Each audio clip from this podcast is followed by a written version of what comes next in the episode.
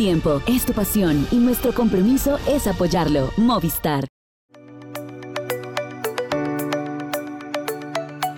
¿Qué tal? ¿Cómo están? Bienvenidos a esta edición de Pendiente Máxima. Hemos cambiado un poco de, de, aires. Estamos en la Ciudad de México en esta oportunidad que terminamos una intervención en la Bici Expo que estuvo este fin de semana en el World Trade Center, pero eso no quita que se sigan dando las noticias a nivel internacional y pues yo creo que lo del momento es claro, tenemos que hablar del Giro de Italia que se ha presentado con unas, em, yo creo que unas perspectivas diferentes de lo que nos había presentado la carrera y creo que los que querían ver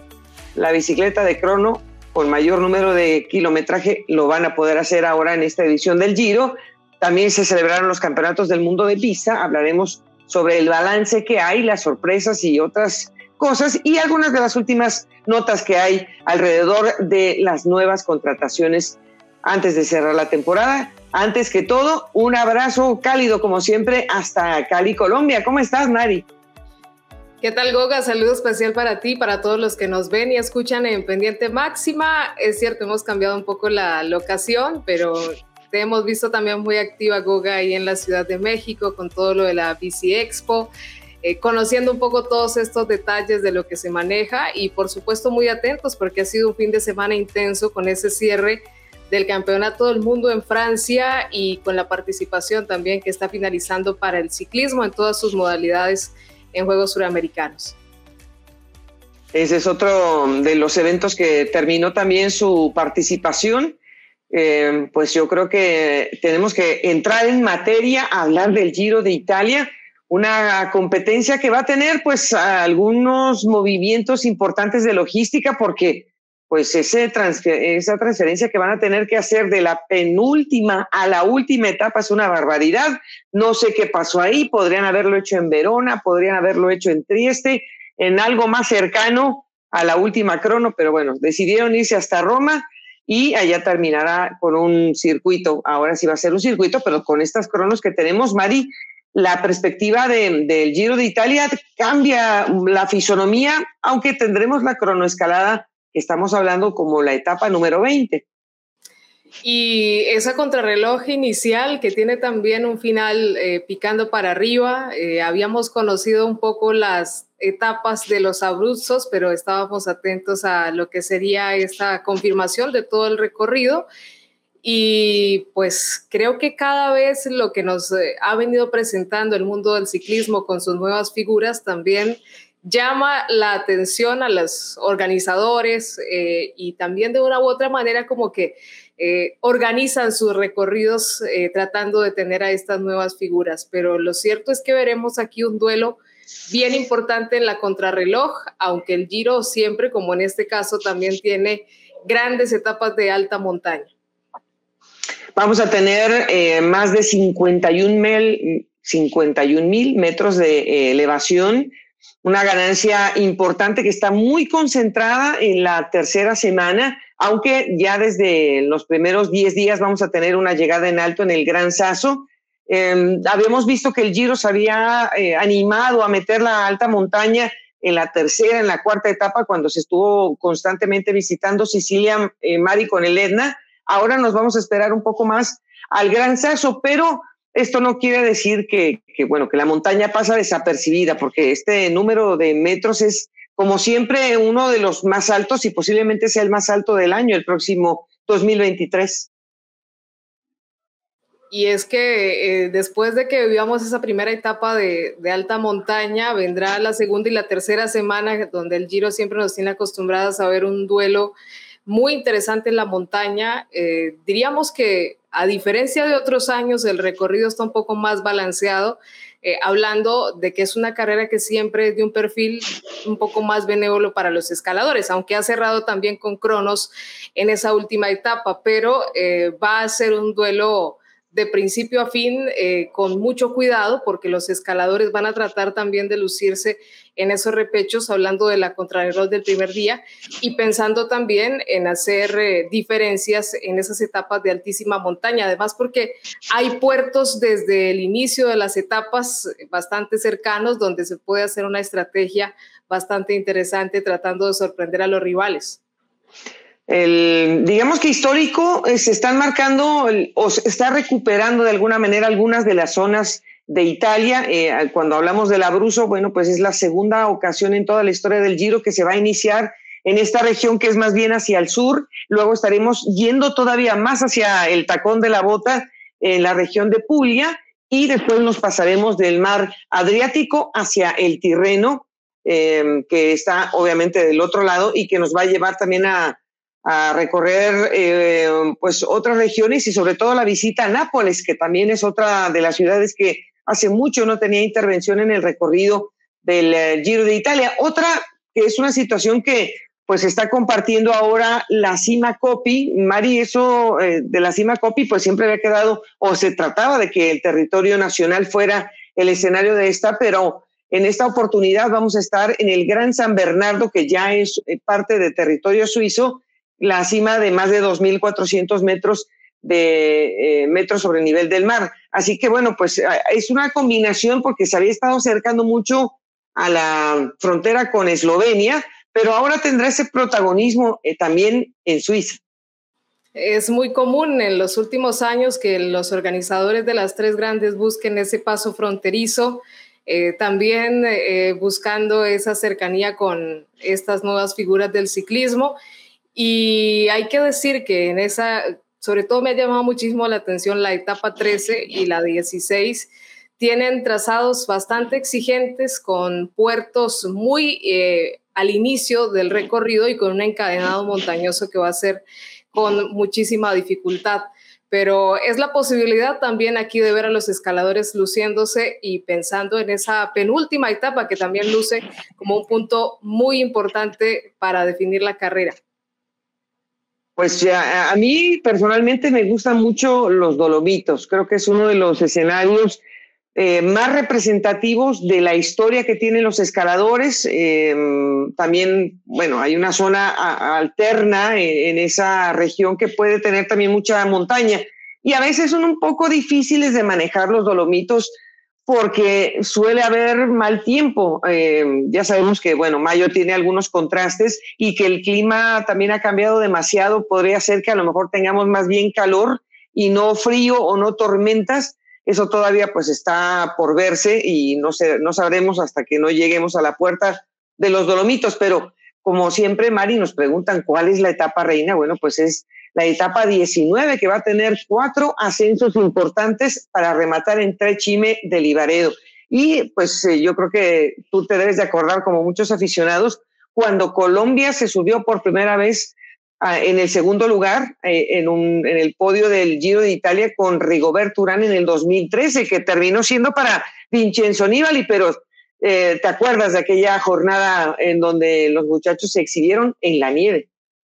Sí, fue realmente un momento difícil de olvidar por la forma como manejaron esa etapa. Es un encadenado y, de verdad que sobresale la altimetría, ver cómo se une cada puerto de montaña. Va a ser un punto estratégico también porque con esas condiciones que mencionas, el clima cada vez está más cambiante. Eh, ya no tenemos ese verano tan garantizado en el Tour de Francia. De momento puede también extenderse el invierno en mayo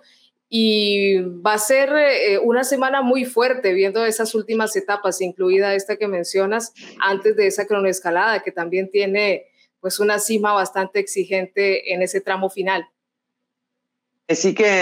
eh, pues son cinco premios de montaña, se termina en alto. Si usted dice, bueno, pues cuántas entonces vamos a tener en alto, son siete etapas que van a tener llegada en eh, premio de alta montaña. Eh, vamos a tener ocho llegadas para los sprinters y el resto está ahí un poquito, eh, pues entre en que hay algunos, por lo menos hay dos etapas que van a terminar en un circuito. Una de ellas será precisamente en la ciudad de Bergamo, que también tiene, pues con, con lo de la ciudad alta, es una de las trampas que puede tener también la competencia y sobre todo Em, la llegada al Monte Bondone, que eh, también tenía mucho tiempo, Mari, que no se había visitado y desde el 2006 que no habíamos pasado por ahí. Es otro de esos que a lo mejor pasan desapercibidos ahora, pero que podría ser también determinante. El último ganador por ahí fue un campeón del Giro de Italia, Iván Basso.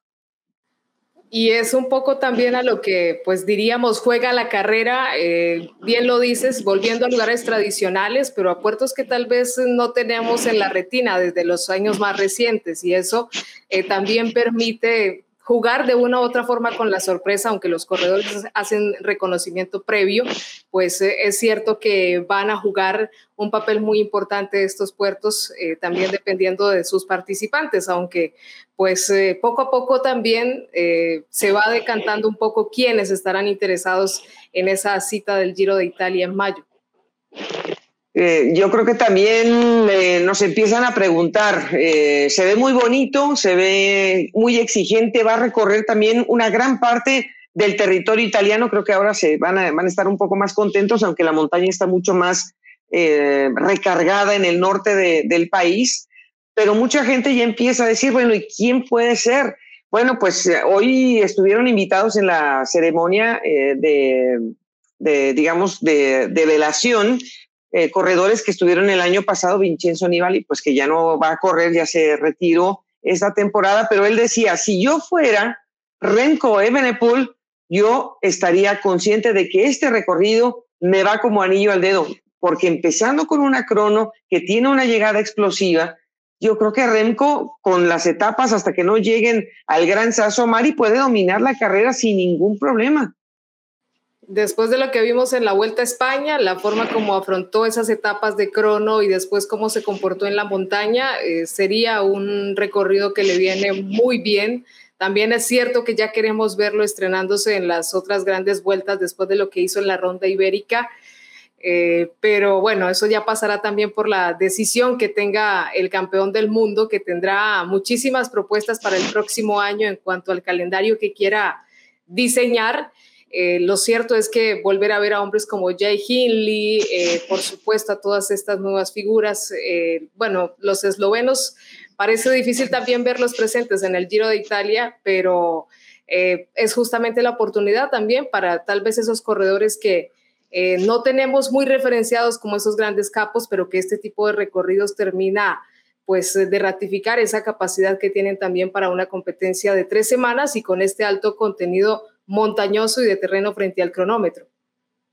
Yo creo que salta también la, duda eh, de Latinoamérica, ¿quién podría estar casado con, con esta perspectiva, con alta montaña? Porque es una montaña que va a ser totalmente definitiva, claro, hay kilómetros de contrarreloj, pero es que la montaña, por ejemplo, en esa última, última semana se puede prestar para para un asalto y para perder, porque sobre todo la etapa reina son cinco puertos, pero no hay descanso, y sube y baja constante hasta que lleguemos a Trechime de Libavedo, que si bien no es la más larga, tiene menos de ocho kilómetros, ni la más impresionante en el desnivel, porque no llega a ocho en promedio, ya el cansancio acumulado de, de la carrera y ese día, son más de cinco mil metros de desnivel, pues pueden hacer un cisma en algún corredor que podría ser Renko, porque podría ser que por ahí vaya el camino de, de Renko de Benepul. Pero de los nuestros, Mari, está interesante porque tres protagonistas de esta carrera están, que yo creo que también con la cabeza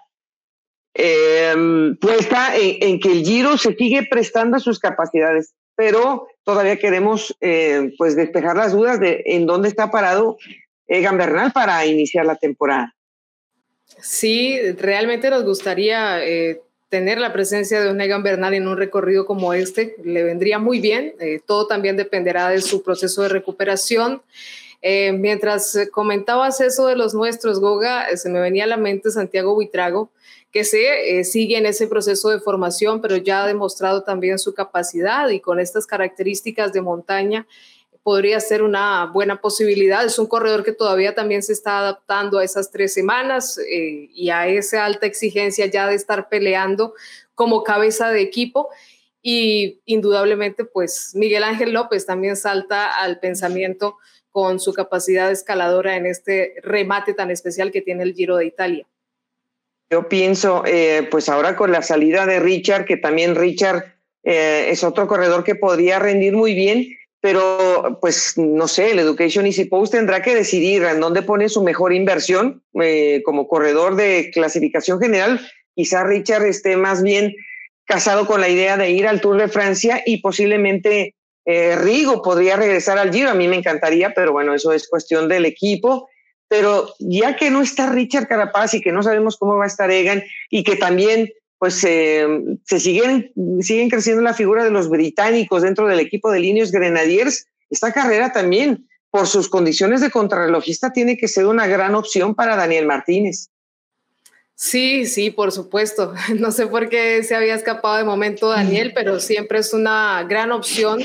eh, también viene buscando esa posibilidad de ese terreno que se acopla, lo hace bien en la contrarreloj, lo hace todavía mejor en la montaña y también es de esas oportunidades que tiene Daniel para dar el paso adelante ahora que hay tantas nuevas figuras en Ineos también con muchísimas capacidades y podría ser también esa opción de, de verlo en este Giro de Italia. Eh, y en cuanto a lo que mencionabas de Ineos, pues, eh, perdón, de la Education Easy Pots también eh, es bastante interesante ver. Por otro lado, y por lo que vimos del Bora Hans Groja, pues aunque Sergio Higuita es un corredor mucho más de montaña, más corta, más potente, pues también me gustaría en algún momento ver a Sergio, sobre todo por eso que mencionábamos y el apoyo que tiene del equipo y la posibilidad de estar bien respaldado, podría ser una buena posibilidad para el colombiano. Uf, pero ya estamos, ya estamos así como todos emocionados por los escaladores y por, por la gente de clasificación general, pero con ocho opciones claras para el sprint, pues también. Eh, todavía falta que se confirmen algunas transferencias, pero si hay un lugar donde le ha ido bien a Fernando Gaviria es el Giro de Italia, o sea que, pues, ¿por qué no? y ha venido buscando mucho esa senda de triunfo con el cambio que también se avisora para él, es una buena oportunidad. Eh, también sabemos que su nuevo equipo sigue buscando esos puntos, sigue buscando reverdecer todos esos triunfos que en algún momento ha tenido en esta década que está terminando. Y Juan Sebastián Molano, pues en algún momento también me gustaría verlo en este tipo de competencias en el Giro de Italia después de lo que nos mostró en la Vuelta a España, no solo por ese triunfo final, sino por lo que vimos cómo buscó hasta, hasta la saciedad de ese triunfo. Además Sebas aguanta en la montaña, ¿no? Entonces creo que pues podría durar hasta el último día también para llegar a, Roma. Em, hay otros sprinters que espero que no le den la vuelta, no le den la espalda al Giro de Italia. Yo entiendo, Mari, que hay muchos que, pues lo primero que están pensando es en el Tour, pero finalmente está en el papel, se puede ir al, al, Giro a, ganar. Ojalá que, que, tengamos una, una buena colección y más allá de lo que se presente eh, con el Tour de Francia, ya vimos que a Matthew Van Der Poel también le fue bien en el Giro.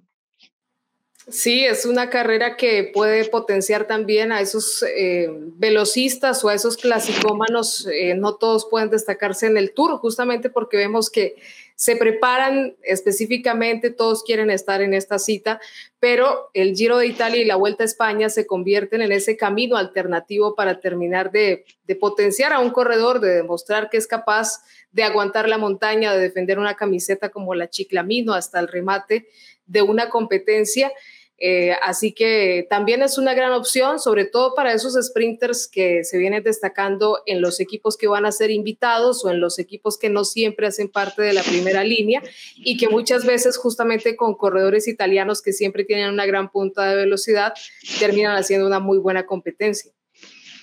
En, general creo que esta carrera está, nos está eh, invitando de inmediato a la imaginación, a la emoción y ya no tardará mucho tampoco en enseñar qué es lo que en las cartas pondrá en la mesa el Tour de Francia. Así que no vamos a desesperarnos, eh, vamos a gozar primero, eh, vamos a digerir esta información y muy pronto ya estaremos también hablando del Tour y entonces ya podremos hacer quizás una división más clara de lo que se avecina el próximo año.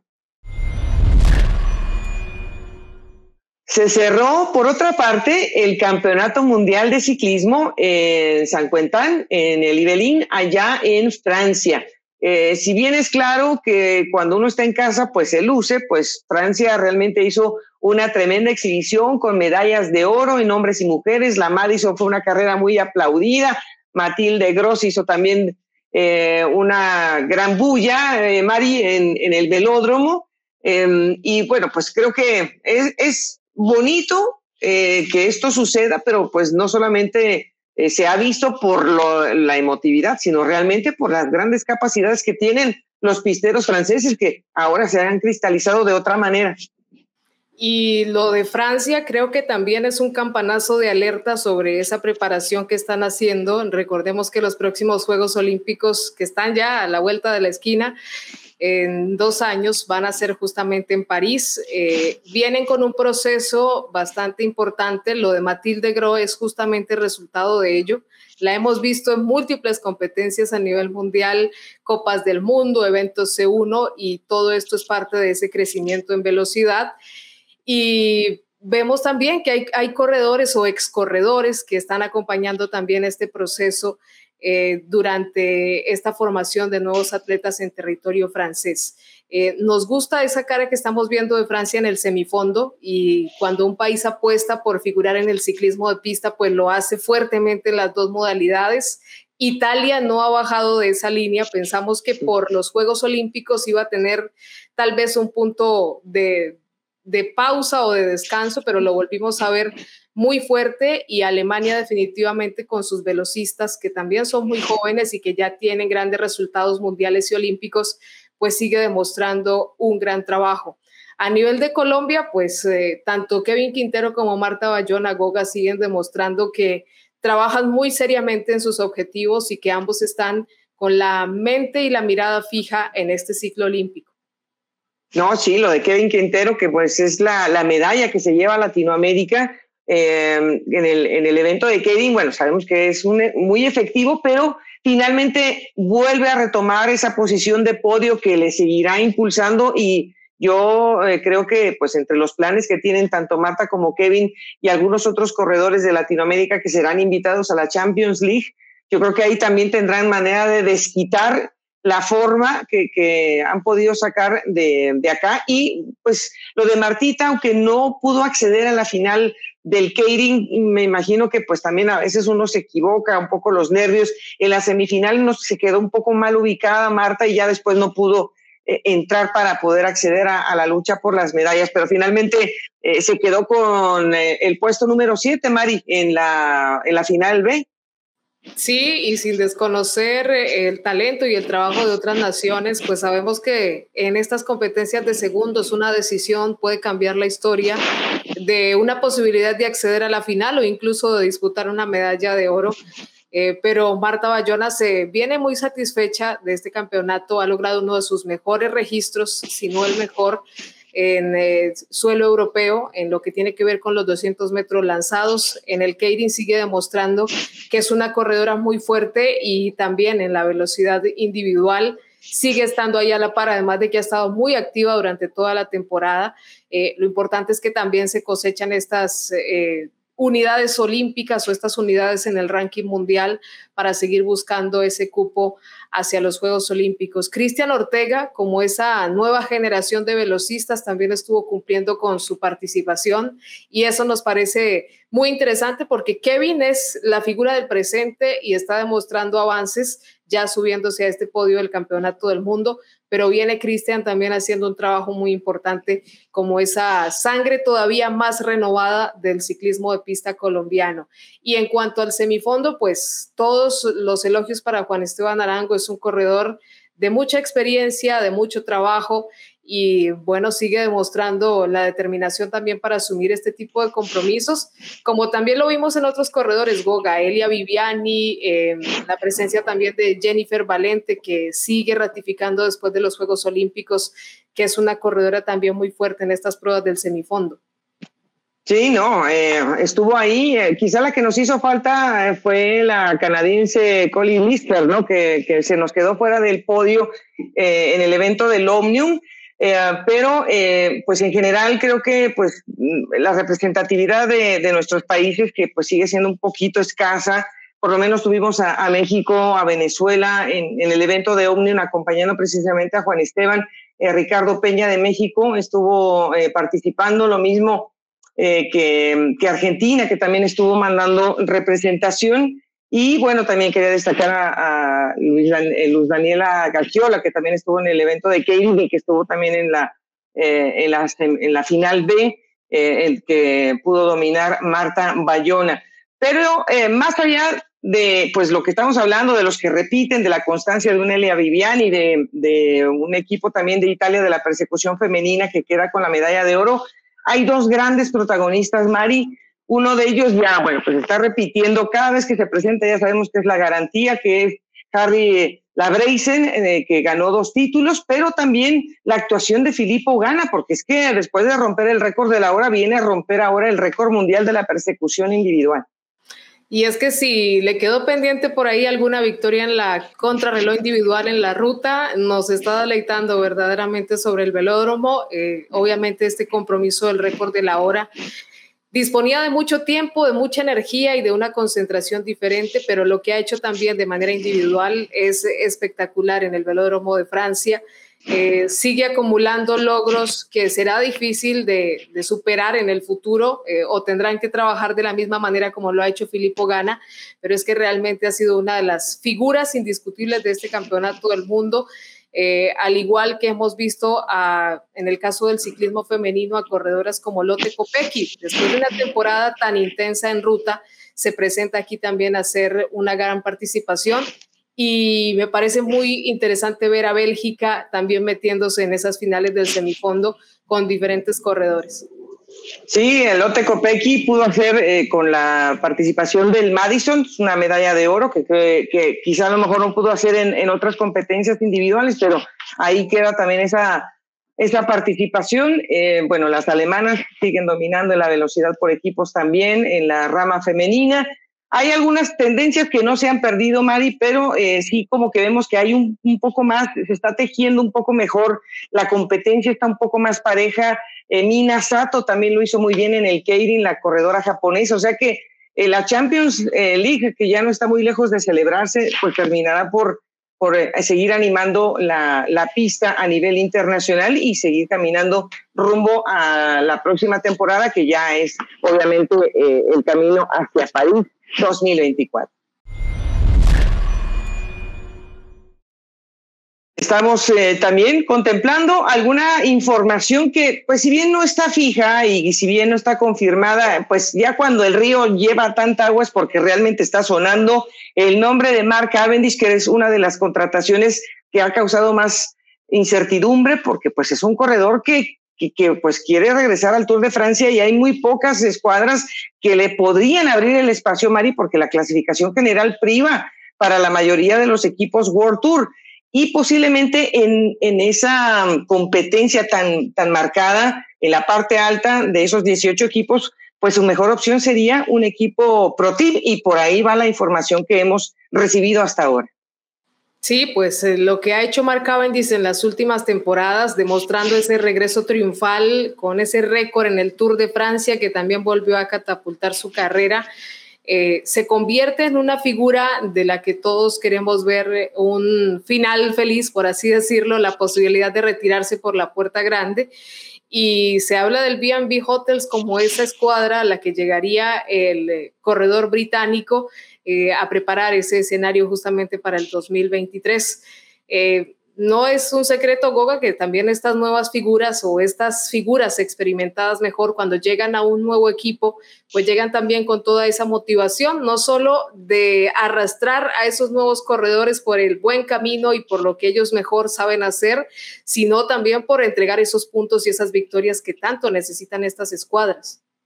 Definitivamente es un negocio redondo para las dos partes, porque si bien el BNB eh, ha sido un equipo, bueno, pues regular en su participación, siempre es bueno tener una garantía, un corredor que está empatado en una marca eh, histórica, claro que es una garantía para que se le vaya a invitar al equipo, eh, para que no haya duda de que van a participar, pero también el negocio queda cerrado porque Mark Cavendish no va a llegar solo, va a llegar con el quizá uno de los mejores, si no uno de los, el segundo mejor, aunque para nosotros es, es el número uno porque lo conocemos muy bien, Maximiliano Riches estaría siendo el lanzador de Mark Cavendish. Se conocen porque han trabajado juntos anteriormente en el equipo del Quickstep. Y además estarían eh, sumando a Ramón Sinkeldam, que es otro corredor de muchísima experiencia. Es un mini tren, pero es que es un mini tren con una experiencia tremenda. Sí, tal vez no tienen el número de hombres que requiera ese trabajo para lanzar a un corredor como Mark Cavendish, pero cuentan con la experiencia, conocen también mucho a sus rivales y a la hora de ubicarse en un final, pues Maximiliano Richese hemos visto que también hace esa labor de llevar a, su velocista hasta esos últimos metros de manera magistral. Así que pues siempre será valorada la experiencia y qué bueno poder también eh, ver a Maximiliano Richese eh, haciendo este buen papel en el B&B Hotels, que como dices, Goga, tal vez no es ese equipo que siempre está ahí en la primera línea, pero a veces estos conjuntos también buscan alternativas justamente para eso, para eh, saltar a la vista y ser protagonistas y sorprender eh, a los demás equipos en la siguiente temporada. No, y, te acuerdas, Patrick Lefrère diciendo, a mí, a mí de qué me sirve tener la marca de marca Cavendish en mi equipo si yo lo que quiero es ganar el mayor número de etapas y Cavendish pues me puede prometer o me puede no prometer. ¿Te imaginas que se rompa el récord de Eddie Merckx del Tour de Francia con el uniforme de un equipo francés? Bueno, es que eso sería pero un quitazo tremendo para todos. Sí, además de lo que representa para la carrera de Mark Cavendish, lo que decimos, de, verdad no pasó años fáciles antes de lo que fue estar tan cerca de este récord. Y lo que dolería más en ese caso para el señor Patrick Lefebvre es que estuvo en su equipo. Fue justamente eh, ese, ese conjunto que le permitió estar nuevamente y demostrar esa buena capacidad. De verdad sería bastante interesante ver a un corredor tan importante como Mark Cavendish en las filas de este equipo y haciendo de verdad lo que hemos visto en estos conjuntos por parte de corredores experimentados, catapultándolos y generando una buena eh, huella para los corredores que vienen y se están formando en las filas de estas escuadras. Pues eh, no, no, no que que queramos adelantar otras cosas que se están cosechando. Por ahí Movistar dice que va a revelar nuevas contrataciones hasta el 26 de octubre, pero bueno, casi que está cantado que, para allá va Fernando Gaviria. Así que bueno, eh,